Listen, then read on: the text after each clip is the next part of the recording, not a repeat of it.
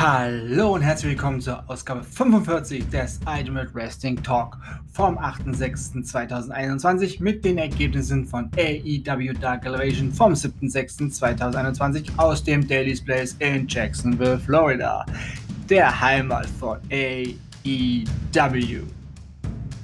Jade Cargill besiegte Ray Channel. Scorpio Sky besiegte Trevor Reed. Brian Cage und Powerhouse Hobbs besiegten Trevor Ian und Kendall Blake. Evil Uno besiegte Danny Limelight. Ethan Page besiegte Mike Seidel.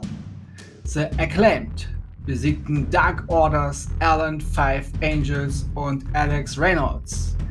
Chris Statlander besiegte Queen Aminata. The Varsity Blondes besiegten Ryan Nemeth und Shady Drake. Hikaru Shida besiegte Diamante.